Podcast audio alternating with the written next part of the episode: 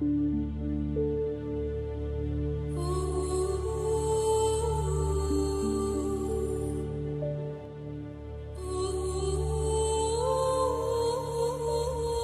pues, llegada la noche número 11, volví a decir, si vuestra Majestad me lo permite, le contaré la historia en la que se inspira el relato de la Alcazaba y la Medina de Almería.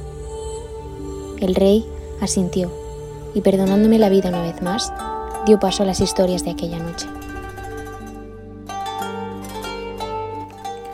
El pescador dijo, Sabrás, oh Efrit, que en la antigüedad del tiempo y en lo pasado de la edad hubo en la ciudad de Fars, en el país de los Rumán, un rey llamado Yunán.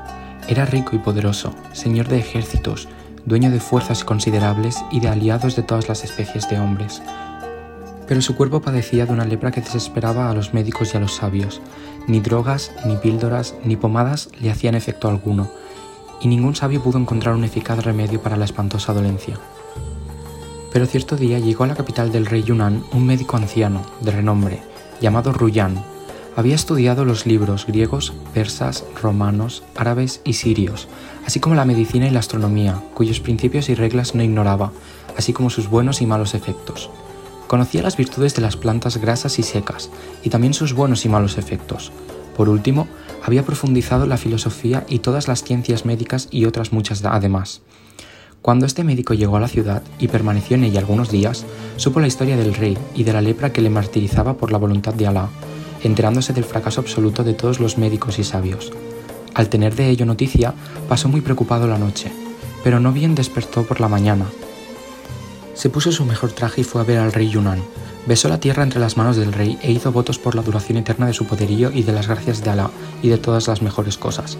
Después le enteró de quién era y le dijo, He averiguado la enfermedad que atormenta tu cuerpo, y he sabido que un gran número de médicos no ha podido encontrar el medio de curarla. Voy, oh rey, a aplicarte mi tratamiento, sin hacerte beber medicinas ni untarte con pomadas. Al oírlo, el rey Yunnan se asombró mucho y le dijo, Por Alá, que si me curas te enriqueceré hasta los hijos de tus hijos, te concederé todos tus deseos y serás mi compañero y amigo. Enseguida le dio un hermoso traje y otros presentes, y añadió, ¿Es cierto que me curarás de esta enfermedad sin medicamentos ni pomadas? Y respondió el otro, Sí, ciertamente, te curaré sin fatiga ni pena para tu cuerpo. El rey le dijo, cada vez más asombrado, Oh gran médico, ¿qué día y qué momento verán realizarse lo que acabas de prometer? Apresúrate a hacerlo, hijo mío. Y el médico contestó, Escucho y obedezco. Entonces salió del palacio y alquiló una casa, donde instaló sus libros, sus remedios y sus plantas aromáticas. Después hizo extractos de sus medicamentos y de sus simples, y con estos extractos construyó un mazo corto y encorvado, cuyo mango horadó, y también hizo una pelota. Todo esto lo mejor que pudo. Terminado completamente su trabajo, al segundo día fue a palacio, entró en la cámara del rey y besó la tierra entre sus manos. Después le prescribió que fuera a caballo al Meidán y jugara con la bola y el mazo. Acompañaron al rey sus emires, sus chambelanes, sus visires y los jefes del reino. Apenas había llegado al Meidán, se le acercó el médico y le entregó el mazo diciéndole, empúñalo de este modo y da con toda tu fuerza en la pelota, y haz de modo que llegues a sudar. De ese modo, el remedio penetrará en la palma de la mano y circulará por todo tu cuerpo.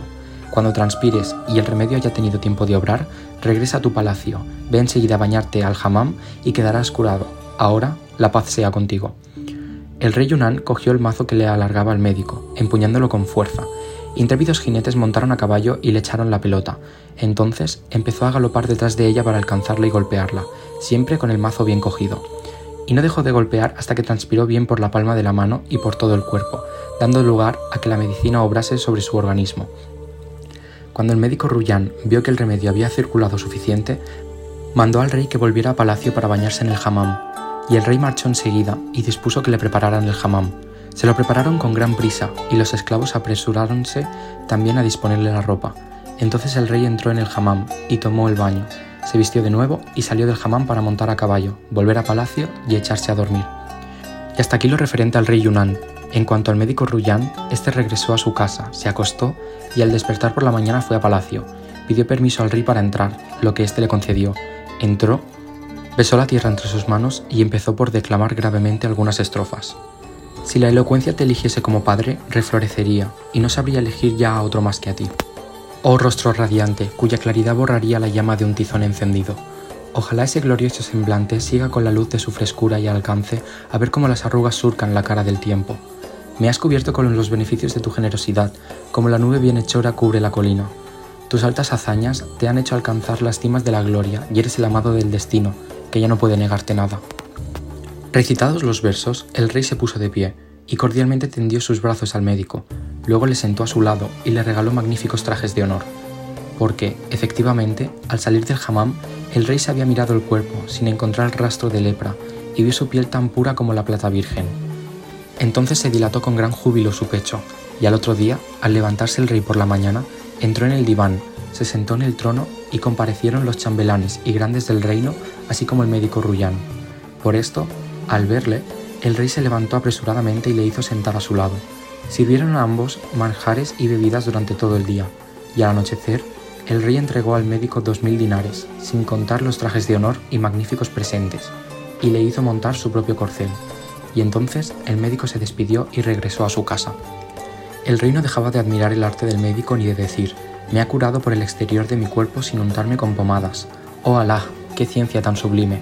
Fuerza es colmar de beneficios a este hombre y tenerle para siempre como compañero y amigo afectuoso.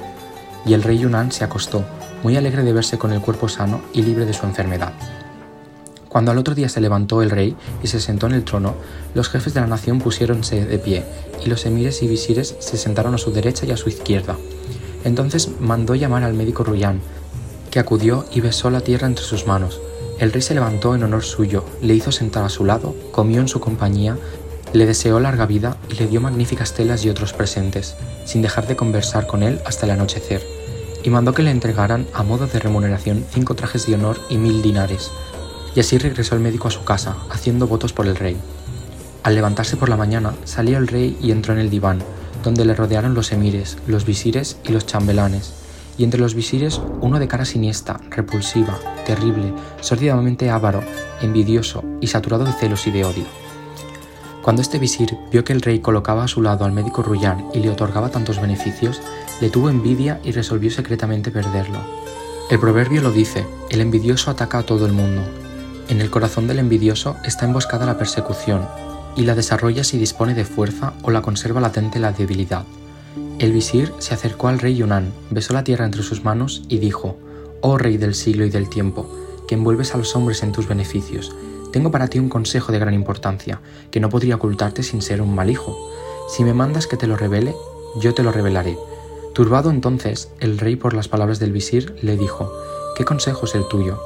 El otro respondió, Oh rey glorioso, los antiguos han dicho, quien no mire el fin y las consecuencias no tendrá la fortuna por amiga. Y justamente acabo de ver al rey obrar con poco juicio otorgando sus bondades a su enemigo, al que desea el aniquilamiento de su reino, colmándole de favores, abrumándole con generosidades.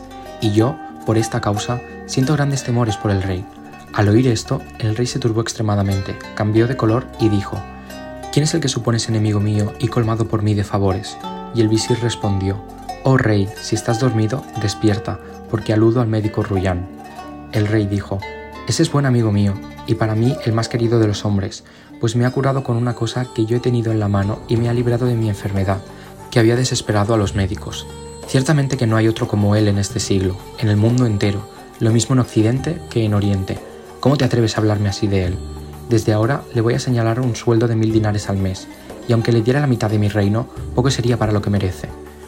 Creo que me dices todo eso por envidia, como se cuenta en la historia que he sabido del rey Sindabad. La luz del alba nos sorprendió y dejé de hablar. Continué solo para decir, si la próxima noche aún sigo con vida y Su Majestad el Rey me lo permite, os contaré el resto, que es mucho más sorprendente todavía.